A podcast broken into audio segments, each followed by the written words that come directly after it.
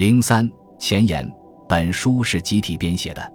参加本卷编写工作的有下列诸同志，提供初稿的有彭明、孙健、孙思白、李宗一、耿云志、王学庄、杨天石、夏良才、包子眼、钟佩章、张振鹤等同志；参加整理和修改的有李新、李宗一、王学庄、杨天石、耿云志等同志；最后由李新、李宗一两同志定稿。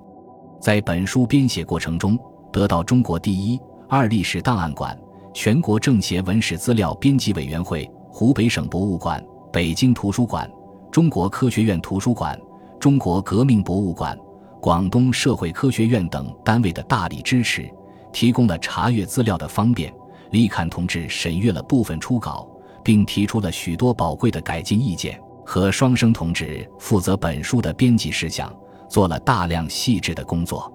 仅在此一并表示诚挚的谢意。编者，一九八零年十月。